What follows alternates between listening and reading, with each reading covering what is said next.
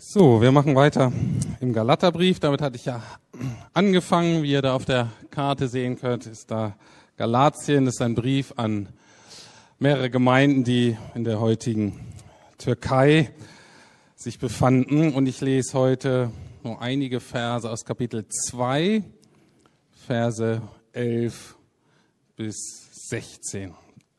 Also Galater 2, Verse 11 bis 16. Doch als Petrus nach Antiochia kam, musste ich ihm offen entgegentreten und ihn ernsthaft zur Rede stellen. Denn was er tat, war falsch. Nach seiner Ankunft hatte er zunächst noch mit den Gläubigen, die unbeschnitten waren, zusammengegessen. Als jedoch einige jüdische Freunde von Jakobus eintrafen, hatte er nicht mehr den Mut dazu, weil er die Missbilligung der jüdischen Gläubigen scheute. Darauf verhielten sich die anderen Juden genauso heuchlerisch und sogar Barnabas ließ sich von ihnen beeinflussen. Als ich sah, dass sie sich nicht an die Wahrheit der Botschaft Gottes hielten, sagte ich, sagte ich vor allen anderen zu Petrus, wenn du als gebürtiger Jude die jüdischen Gesetze hinter dir gelassen hast und wie ein Nichtjude lebst, warum verlangst du dann von diesen Nichtjuden, die jüdischen Gesetze zu befolgen, die du aufgegeben hast? Du und ich, wir sind Juden durch Geburt, keine gottlosen Menschen wie die aus den anderen Völkern. Und doch wissen wir, dass der Mensch vor Gott nicht durch das Halten des Gesetzes gerecht gesprochen wird, sondern durch den Glauben an Jesus Christus. Wir sind zum Glauben an ihn gekommen, damit wir durch diesen Glauben von Gott angenommen werden und nicht etwa, weil wir dem Gesetz gehorcht haben. Denn durch das Befolgen des Gesetzes wird niemand vor Gott gerecht. Soweit Gottes Wort.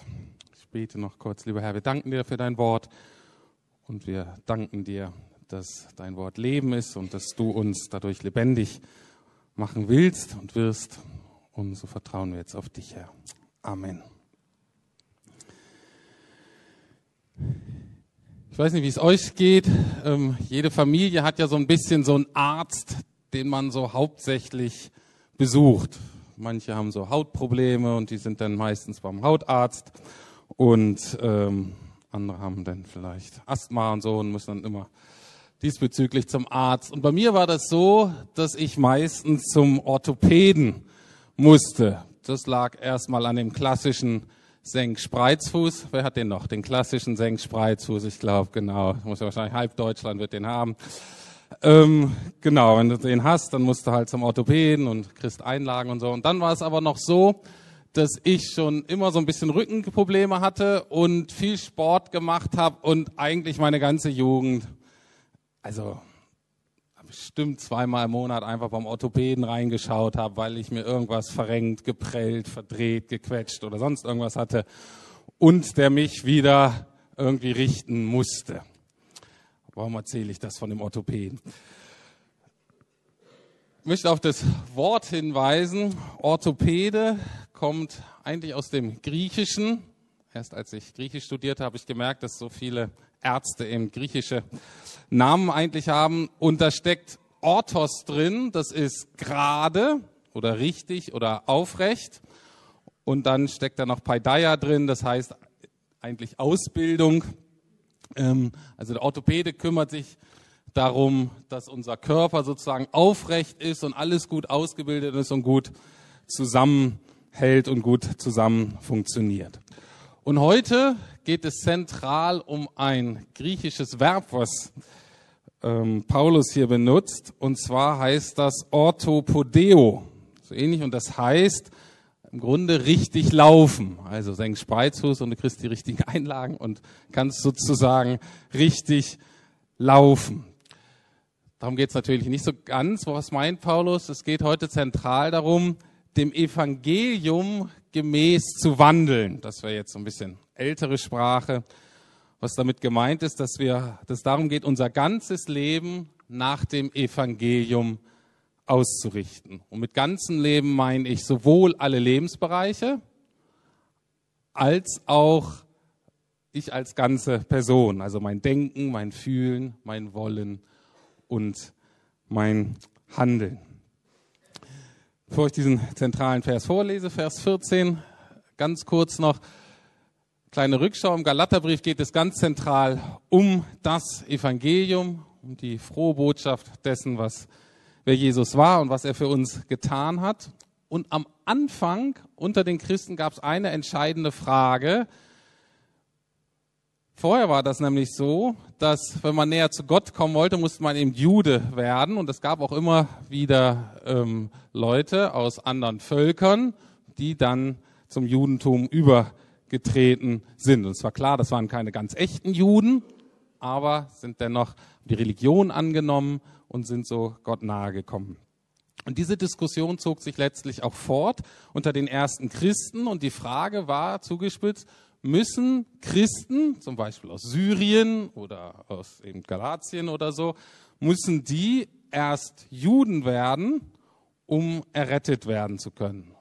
Ganz konkret bedeutete das, müssen sie zu dem Glauben an Jesus, also dass er sie gerettet hat, müssen sie noch zusätzlich die sogenannten Werke des Gesetzes halten, die für die Juden ganz wichtig waren, das heißt die Beschneidung, den Sabbat und einige Reinheitsgebote. Das war so die Frage. Allgemein könnten wir es auch formulieren, reicht es, was Jesus für uns getan hat? Oder müssen wir versuchen, dem noch etwas hinzuzufügen, um sicher zu gehen, dass wir wirklich bei Gott akzeptiert sind? Und Paulus macht sehr deutlich immer wieder, dass das Evangelium nur dann Evangelium ist, eine wirkliche Siegesbotschaft, Botschaft, in der wir sicher sind, wenn das genügt, was Jesus für uns getan hat. Jesus allein genügt, hört sich so ein bisschen einfach an. Ich glaube, für viele auch irgendwie ein bisschen zu billig. Was, was soll das eigentlich? Aber hier heute geht es darum, auch im Rest des Briefes zu gucken, was das bedeutet, wenn diese Wahrheit unser ganzes Leben ausfüllt. Und da lese ich jetzt eben diesen Vers 14 vor, wo dieses Orthopedeo drin vorkommt. Als ich nun sah, schreibt Paulus, dass sie den richtigen Weg verlassen hatten, den Weg, der mit der Wahrheit des Evangeliums übereinstimmt, Punkt, Punkt, Punkt, dann wurde ich aktiv. Also Paulus wurde nicht aktiv, er sagt, Mensch, die machen da irgendwas, das ist nicht so ganz politisch korrekt oder das verletzt vielleicht die Gefühle von Leuten und so weiter, sondern er hat gesagt, hier die Leute, die sich Christen nennen, verhalten sich aber so, dass es der Wahrheit des Evangeliums nicht entspricht. Und der Galaterbrief ist in dem Sinne total faszinierend, weil wir hier einen Einblick kriegen, einmal ein bisschen, wie das bei Paulus anfing mit dem Glauben. Das ist schon eine sehr interessante Information. Aber wir haben hier, kriegen die Interaktion zwischen zwei Aposteln mit. Sogar ein Streit zwischen zwei Aposteln. Das ist übrigens nicht die einzige Stelle. Ich will jetzt auch jetzt nicht sagen, Paulus ist besser als Petrus oder so. Es gibt andere Stellen in der Apostelgeschichte, wo man auch sagen könnte, Mensch, Paulus, guck mal da, ähm, hast du noch ein bisschen nachzubessern. Aber hier einfach zu gucken, faszinierend, das sind zwei Apostel, zwei zentrale Botschafter Gottes, zwei Männer, auf die Gott wirklich setzt, damit sagen, der christliche Glaube wirklich auf einem guten Fundament steht, um dann in die Welt zu gehen. Und die kommen hier in den Streit, in eine Auseinandersetzung. Und zwar ist die Situation total interessant und ich denke, die können wir ganz gut nachvollziehen. Und zwar besuchen sie sich gegenseitig in ihrem jeweiligen Umfeld, in ihrem jeweiligen Kontext. Ich weiß nicht, wie es euch geht, aber es ist ja so, dass wir, je nachdem, mit wem wir zusammen sind, wir uns etwas unterschiedlich verhalten. Und das ist auch ähm, ganz normal so. An anderer Stelle sagt Paulus auch, wir müssen uns auch, jetzt zusammengefasst, äh, kurz ausgedrückt, wir müssen uns auch immer ein bisschen anpassen. Wir müssen auch, können nicht einfach immer der gleiche sein, können auch auf die Leute eingehen, wie sie sind. Jetzt auf der Freizeit ist immer interessant, zum Beispiel wenn man jetzt so ein Freikirchler wird und eine katholische Familie hat einen katholischen Hintergrund, ist aber gar nicht so einfach. Wie geht man da rein zurück? Wie betont man so die Gemeinsamkeiten? Wo muss man deutlich machen, dass man was anderes sieht?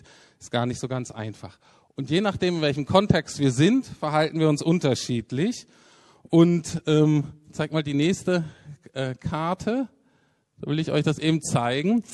Und zwar Petrus hatte zu dieser Zeit noch in Jerusalem gelebt und hatte da seinen Hauptschwerpunkt. Später ist er auch in Rom gelandet. Und das war eben die ähm, erste christliche Gemeinde. Und Jerusalem war eine durch und durch jüdische Stadt.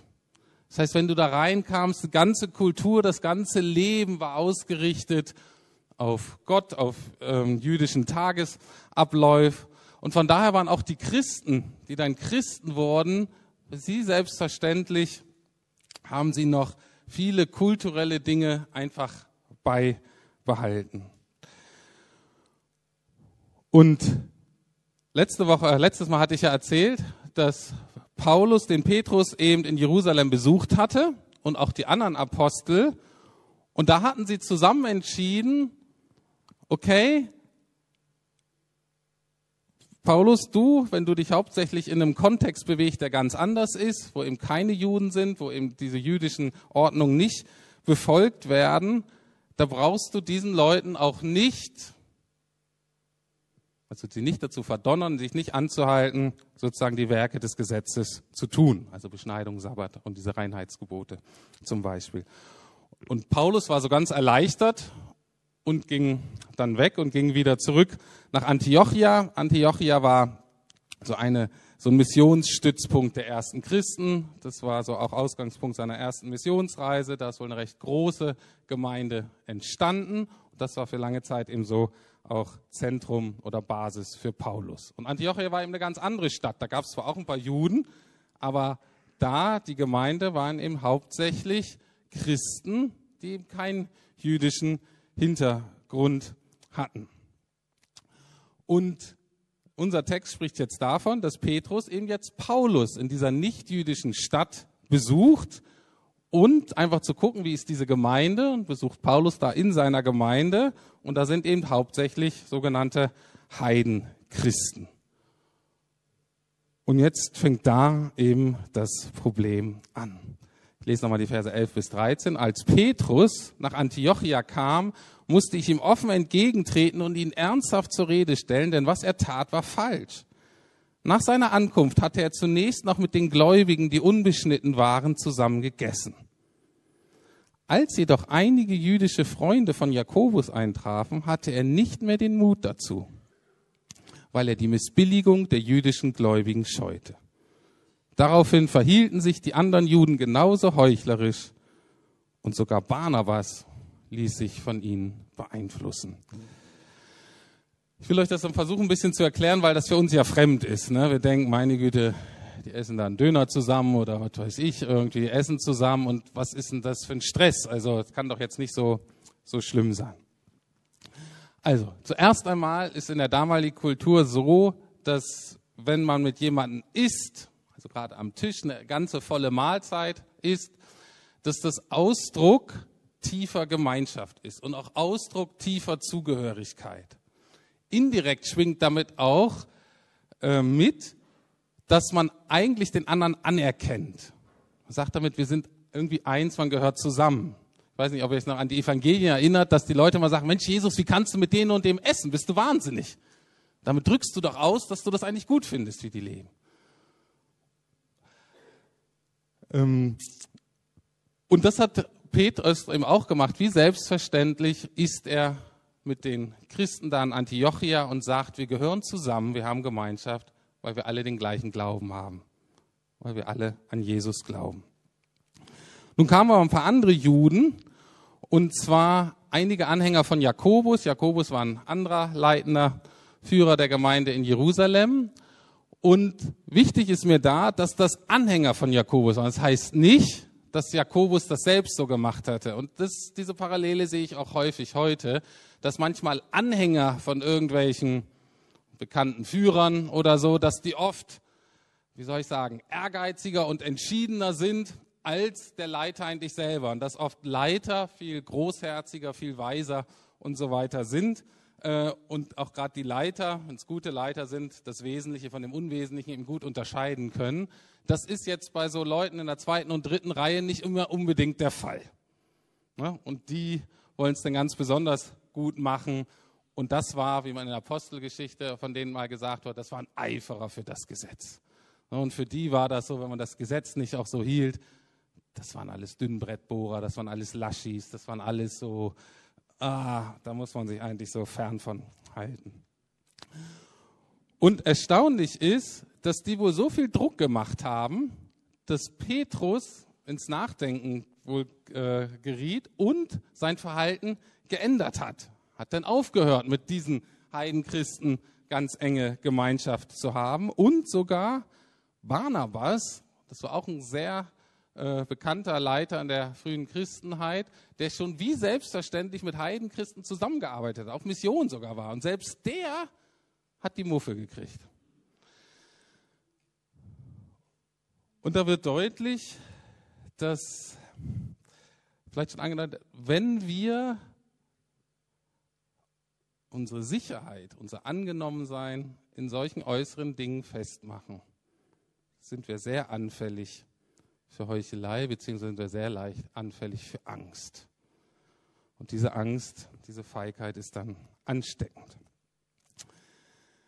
Ich möchte euch kurz was zu diesen Reinheitsgeboten sagen, die da so im Hintergrund äh, schlummern. Warum war denen das so wichtig? Das ist für uns ja nicht so ganz nachvollziehbar. Äh, jetzt im Psychologiestudium hätten vielleicht manche gesagt, die ganze Kultur ist sozusagen aus Freuds Sicht anal fixiert. Ähm, das waren sie aber gar nicht. Äh, es hat damit nichts zu tun, sondern ähm, kennen sonst die Juden, sind auch eine sehr freie, eine sehr fröhliche, ähm, sehr feierorientierte Kultur. Aber was hat das mit den Reinheitsgeboten auf sich? Für den Juden war das so, dass Gott ihnen an bestimmten Dingen klar machen wollte, dass er heilig ist und dass wir Menschen erstmal nicht heilig sind. Das bedeutet, dass wir Dinge in unserem Leben haben, die verändert werden müssen. Man kann dann in so einer rituellen Sprache auch sagen, dass die gereinigt werden müssen. Damit wollte Gott einfach klar machen, ihr könnt nicht tun und lassen, was ihr wollt, Dreck am Stecken haben und einfach fröhlich in meine Gegenwart laufen und sagen, hier bin ich, ist alles in Ordnung. Sondern Gott sagt, wenn ihr zu mir kommen wollt, dann müsst ihr auch zu mir passen.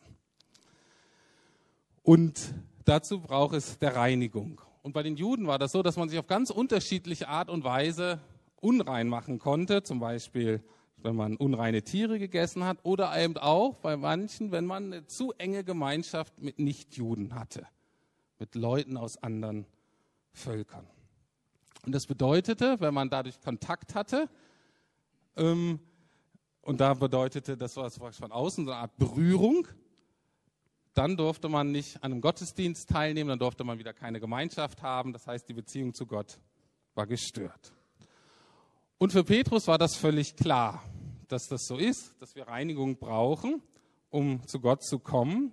Deswegen war es für ihn auch völlig in Ordnung, diese Vorschriften zu halten, aber nur, wenn er das beachtete, was er von Jesus gelernt hat und was sich im Halten dieser Gebote verändert hat, seit Jesus in sein Leben gekommen ist. Und das sind zweierlei. Jesus macht sehr deutlich, dass die entscheidende Verunreinigung nicht von außen kommt, also zum Beispiel, wenn man was Falsches isst oder wenn man vielleicht ein totes Tier berührt oder so, sondern Jesus sagt, das Entscheidende der Verunreinigung kommt von innen, aus dem Herzen. Ne? Und das entscheidende Schlachtfeld sind sozusagen unsere Gedanken, unsere Motivation, unsere Gefühle. Das war Petrus sehr klar. Und das Zweite, was ihm auch eigentlich klar war, war, dass Reinigung nun für jeden Menschen gilt dass man nicht rein wird, wenn man die jüdischen Vorschriften hält, letztlich, sondern dass man rein wird durch den Glauben an Jesus. Und das hatte er selber auf dramatische Weise erfahren. Das könnt ihr in Apostelgeschichte 10 und 11 ähm, nachlesen. Da ist nämlich einer der ersten aus den Nationen, sozusagen einer Nichtjude, zum Glauben gekommen. Und Petrus hat sich mit Händen und Füßen dagegen gewehrt, um das zu akzeptieren und um mit dem Gemeinschaft zu haben. Und Gott hat alles aufgeboten, was er hatte, an Träumen, an Visionen und so weiter, an äh, Dinge, die sich einfach da so ergeben haben, wo man sagen muss, okay Gott, jetzt irgendwann hat Petrus das verstanden und gesagt, okay, ich habe es kapiert. Gott hat zu Petrus gesagt, dieser Mensch ist in meinen Augen rein weil er an Jesus glaubt. Weil er an Jesus glaubt, gehört er zu Jesus und deswegen gehört er zu mir. Wie wagst du es, den so zu behandeln, als ob er unrein wäre? Und es hatte Petrus geschnallt. Und das hatte er dann, dann ist er zurück nach Jerusalem gegangen und hatte das den Leuten erzählt. Also diese Lektion hatte er eigentlich gelernt. Und jetzt genau die gleiche Situation. Es ist er wieder mit solchen Leuten, die kulturell ganz anders sind, wo ihn nur der Glaube an Jesus verbindet, sonst die allen anderen Dinge aber anders sind. Und da kommen Leute, die machen ihm Druck und betonen so die kulturellen Unterschiede, dass er Angst bekommt und dass er die Lektion, die er eigentlich schon mal gelernt hat, wieder vergessen hat. Ich weiß nicht, ob ihr das kennt, dass man in Situationen kommt, wo man weiß, ich handle hier gegen meine Überzeugung. Ich wüsste eigentlich, wie ich mich zu verhalten hätte. Aber irgendwie kriege ich das gerade nicht umgesetzt. Und was ich an diesem Brief so krass finde, ist, dass das sogar dem Apostel so geht. Ich habe so gedacht, wie kann denn das sein? Ich habe gesagt, das ist ja eigentlich peinlich. Zumindest ist es erstaunlich irgendwie. Oder ich weiß nicht, ob ihr es auch tröstlich findet. Wie seht ihr das, dass diese Dinge selbst einem Apostel passieren, der nun ganz entscheidend ist für das Wohlergehen und das Wachstum des christlichen Glaubens? Ich hatte mir so gedacht, für Petrus ist es peinlich. Öffentlich zur Rede gestellt zu werden, ist ein bisschen peinlich. Für uns, die wir das lesen, für mich war das unendlich tröstlich. Und ich sagte, ah, die sind gar nicht so anders wie ich. Und wenn Gott die gebrauchen kann, kann er vielleicht auch mich gebrauchen. Aber was ich daran ganz besonders erstaunlich finde, ist, dass Gott es sich leistet, seine wunderbare, über alles erhabene und glorreiche Botschaft des Evangeliums, dass er das solchen Leuten anvertraut. Und das ist ja die Frage, wie kann er sich das leisten? Da könnten wir jetzt lange darüber diskutieren. Mir sind zwei Aspekte da sehr wichtig und da bin ich mir sehr sicher. Einerseits bin ich fest davon überzeugt, dass Gott weiß, das, was ich in diese Menschen lege. Die Wahrheit des Evangeliums, die Kraft des Heiligen Geistes. Das ist so stark, dass es siegreich sein wird, auch wenn ich das diesen, ich sag mal, Pappnasen sozusagen anvertraue. Und wenn wir die Kirchengeschichte angucken, dann kann man wirklich nur sagen, diese Botschaft ist von Anfang an entweder von außen versucht worden zu vernichten und auch wir als Kirche, und ich möchte uns mal mit reinnehmen, haben wirklich jede erdenkliche Dummheit begangen, um das, was wir glauben, eigentlich in Verruf äh, geraten zu lassen. Um das, was wir glauben, eigentlich, wir haben uns so dämlich verhalten und so nicht dem Evangelium gemäß, dass ganz klar ist, ja, das mit diesem Gott kann doch irgendwie nicht sein. Und wenn du dennoch guckst, ist das, der christliche Glaube ist die Vormarsch dieser Botschaft. Es ist letztlich eine Erfolgsgeschichte. Eine unglaubliche Erfolgsgeschichte bis in den heutigen Tag, in unsere heutige Zeit, wo ganze Kulturen und Länder von der Kraft des Geistes überführt werden und die Wahrheit und Schönheit des Evangeliums verstanden wird. Trotz Druck von außen und trotz all möglichen Dummheit und Nichtverstehen von uns Menschen. Und Gott weiß, kein Problem, das wird siegen. Und das will ich euch uns sagen. Er ist der Sieger und das Evangelium ist letztlich eine Siegesbotschaft. Und das Zweite, was mir aber auch wichtig ist, dass wenn das passiert, dann macht Gott das so, dass uns klar wird, es gibt nur einem, dem wirklich Dank und Ehre dafür gebührt. Kein Bischof, kein Pastor, kein Evangelist, kein sonst irgendwas, kein Apostel kann sich auf die Schulter klopfen und sagen, Mensch, wenn ich jetzt nicht wäre, dann wäre hier alles aus. Nee, sondern Gott kriegt alle, allen Dank und alle Ehre dafür. Und das ist das Erstaunliche, was ich daraus ziehe. Gut, aber dies nur so ein kleiner Ausflug, wie Gott sich das leisten kann. Kurz zurück zum Text. Wie antwortet Paulus nun darauf? Wie begegnet Paulus dem Petrus? Und da ist mir wichtig, dass Gott nicht, äh, dass Petrus nicht, äh, Paulus nicht einfach sagt, hör zu, du hast dich falsch verhalten und du hast gesündigt. Er guckt nicht nur auf das Verhalten, sondern er guckt letztlich auf die Motivation, auf das Problem dahinter. Und die entscheidende Frage war für ihn, entspricht das Verhalten dem Evangelium oder nicht? Und das finde ich für uns eigentlich auch eine schöne Frage, dass wir gucken müssen, okay, wenn wir uns da verhalten, ähm, weil man kann Verhalten manchmal ganz schnell vielleicht ändern, aber die Motivation hat sich eigentlich nicht geändert. Was Paulus eigentlich letztlich tut, ist, dass er Petrus an das Evangelium erinnert. Und das finde ich erstaunlich. Tim Keller sagt, das Evangelium ist nicht nur Anfang des Glaubens, sondern Anfang bis Ende des Glaubens ist nicht das ABC des Glaubens, sondern das A bis Z des Glaubens. In dieser Situation musste Petrus das Evangelium wieder hören und musste wieder neu verstehen, was das in der Situation bedeutet. Anders ausgedrückt, Paulus erinnert Petrus nur an das, was er eh schon wusste und was er selbst erfahren hatte. Das heißt, Paulus stellt sich letztlich nicht über ihn, sondern er sagt nur, Petrus, Du hast das doch selbst erfahren. Du bist doch derjenige, der das hier überhaupt alles erzählt hat, angefangen hat, das zu erzählen. Von dir ging das doch aus mit, das Evangelium. Und jetzt erinnert ihr dann, jetzt lebt doch so, dass es dem Evangelium entspricht. Gucken uns kurz an, wie er das denn macht. Vers 14 bis 16 sagt, und als ich sah, dass sie sich nicht an die Wahrheit der Botschaft Gottes hielten, sagte ich vor allen anderen zu Petrus, wenn du als gebürtiger Jude die jüdischen Gesetze hinter dir gelassen hast und wie ein Nichtjude lebst, warum verlangst du dann von diesen Nichtjuden die jüdischen Gesetze zu befolgen, die du aufgegeben hast? Kleiner Einschub, er hatte sie nicht aufgegeben ähm, völlig, das war immer noch seine Kultur, er hatte sie aber aufgegeben als Heilsweg letztlich. Du und ich, wir sind Juden durch Geburt, keine gottlosen Menschen wie die aus den anderen Völkern.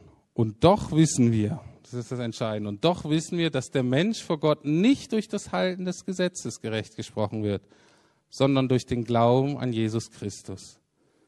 Wir sind zum Glauben an ihn gekommen, damit wir durch diesen Glauben von Gott angenommen werden und nicht etwa, weil wir dem Gesetz gehorcht haben denn durch das Befolgen des Gesetzes wird niemand vor Gott gerecht. Also ein, Grund, ein Grundkurs im Evangelium, wo er sagt, guck mal Petrus, Gott hat keine Gemeinschaft jetzt mit dir. Du hast nicht diese, dieses neue Leben und die Hoffnung aufs ewige Leben aufgrund von deiner Rasse und von deiner Kultur, sondern aufgrund des Glaubens. Und er sagt, wie kannst du jetzt Rasse und Kultur als Maßstab für Gemeinschaft nehmen. Das passt doch nicht. Könnte es auch so formulieren. Reicht dir Jesus nicht? Petrus, du hast durch dein Verhalten ausgedrückt, dass Jesus allein nicht reicht, sondern dass man anscheinend noch irgendwelche anderen Dinge hier befolgen muss. Und das entspricht nicht dem Evangelium. Und wir haben bei Paulus gemerkt, und immer wenn er merkt, diese zentrale Botschaft wird äh, wird verdeckt, wird verwässert, wird verwischt. Da tritt er auf den Plan.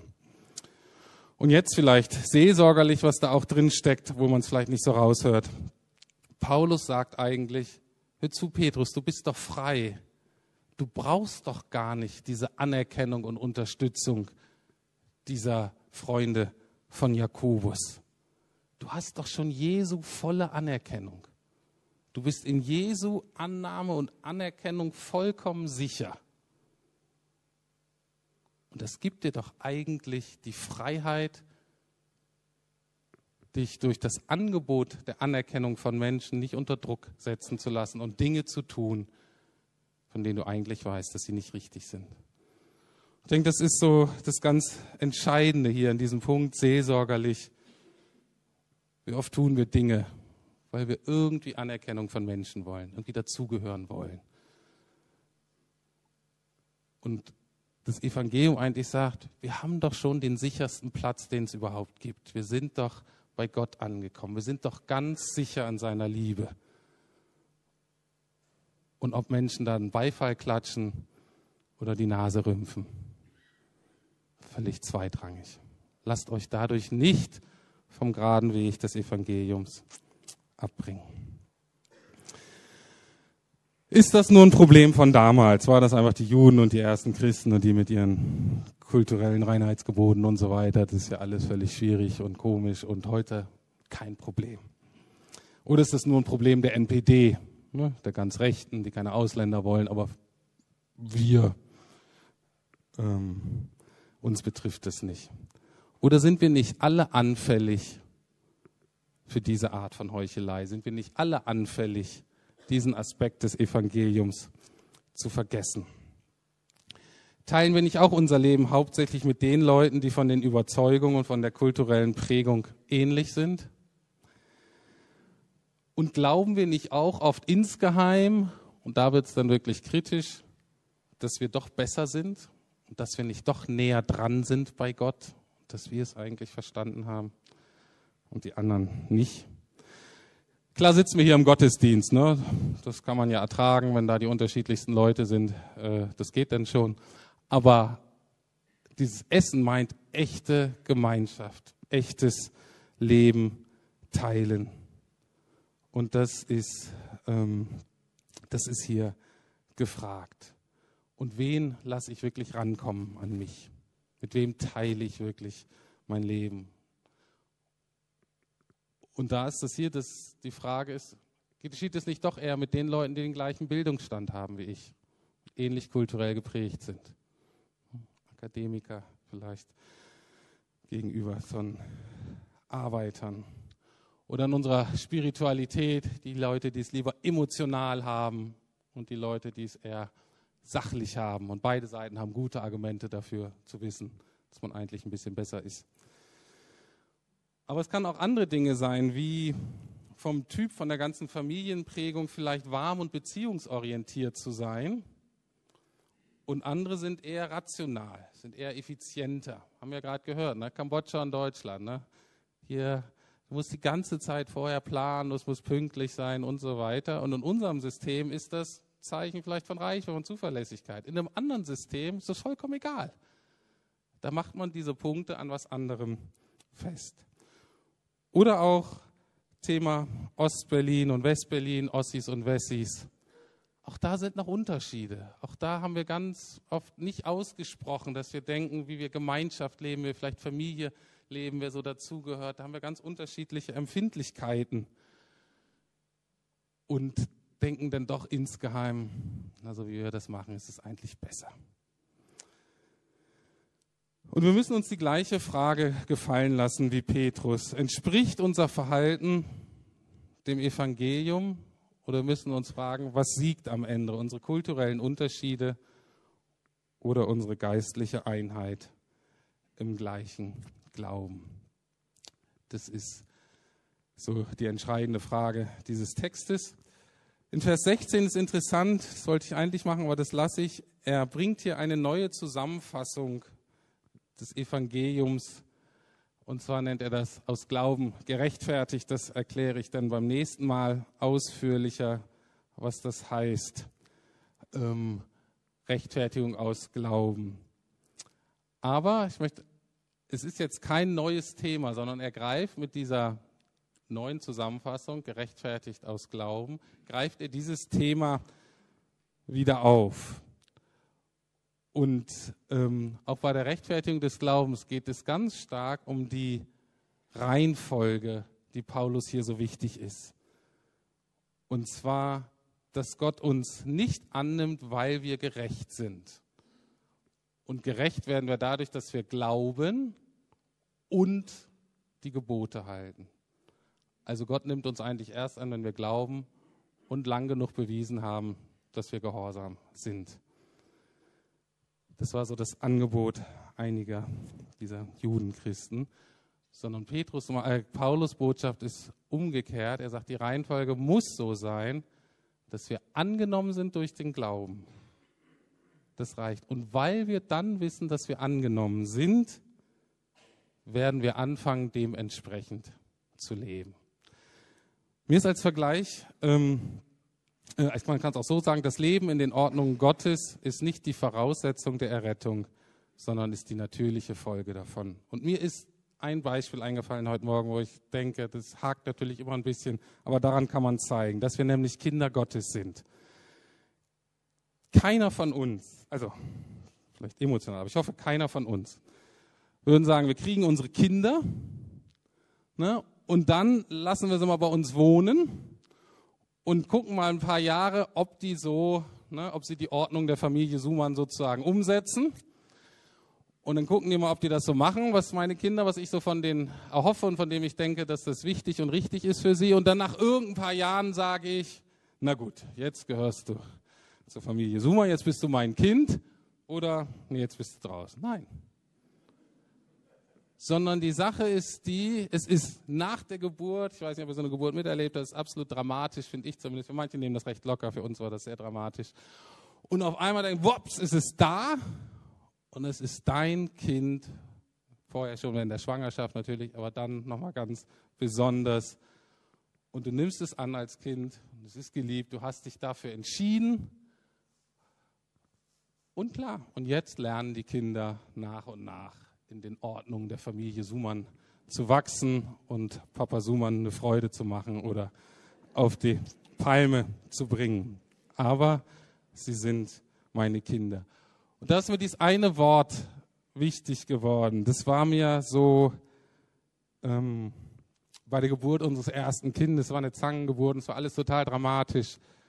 Und irgendwann war es draußen und lebt. Und es war so, ich dachte, es ist vollbracht.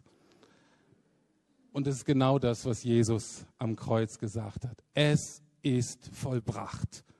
Und er hat nicht gesagt, es ist halb vollbracht und die andere Hälfte bringt ihr. Er hat nicht gesagt, es ist 90 Prozent vollbracht, aber jetzt legt ihr mal nach sondern es ist vollbracht. Und aus Dankbarkeit und Liebe sagen wir, ja Herr, wir müssen lernen, von dir zu leben, wie es gut ist. Lieber Herr, ich danke dir, dass du so gut bist und ich danke dir für diesen Brief. Danke dir, dass Paulus das so geschrieben hat und dass er nicht zulässt, dass so Zweit- und Drittrangigkeiten und kulturelle Prägungen und unsere Vorlieben, die alle ihren Platz haben, dass du nicht zugelassen hast, dass die so das Allerwichtigste wurden. Und dass die letztlich das Entscheidende im Glauben sind und in der Kirche. Sondern ich danke dir für diesen Brief, der zeigt, Herr Jesus, du allein und was du bist und was du für uns getan hast in deinem Sterben und deiner Auferstehung, das ist das einzige sichere Fundament auf dem wir stehen können. Das ist das Einzige, wo wir sicher sind in deiner Liebe. Und wir danken dir, lieber Vater, dass wir deine Kinder sind. Danken dir dafür deine Liebe und wir danken dir, Herr Jesus, dass, obwohl es so schmerzhaft war für deine Jünger, dich gehen, dich ziehen zu lassen. Ich danke dir heute, dass du gegangen bist und den Heiligen Geist geschenkt hast, um die Kraft zu geben, auch so zu leben, wie du es möchtest. Habt du Dank dafür. Amen. Es gibt ein sehr schönes Lied, was das gut ausdrückt, mit dem man das sehr schön zusammenfasst. Das singen wir jetzt gemeinsam. Das heißt, in Christus ist. Und dann kommen eben die vielen Dinge, die wir in Christus haben. Und ähm, ja, ich bitte euch dazu aufzustehen, dieses Lied gemeinsam zu singen. Und dabei sammeln wir unsere Kollekte ein.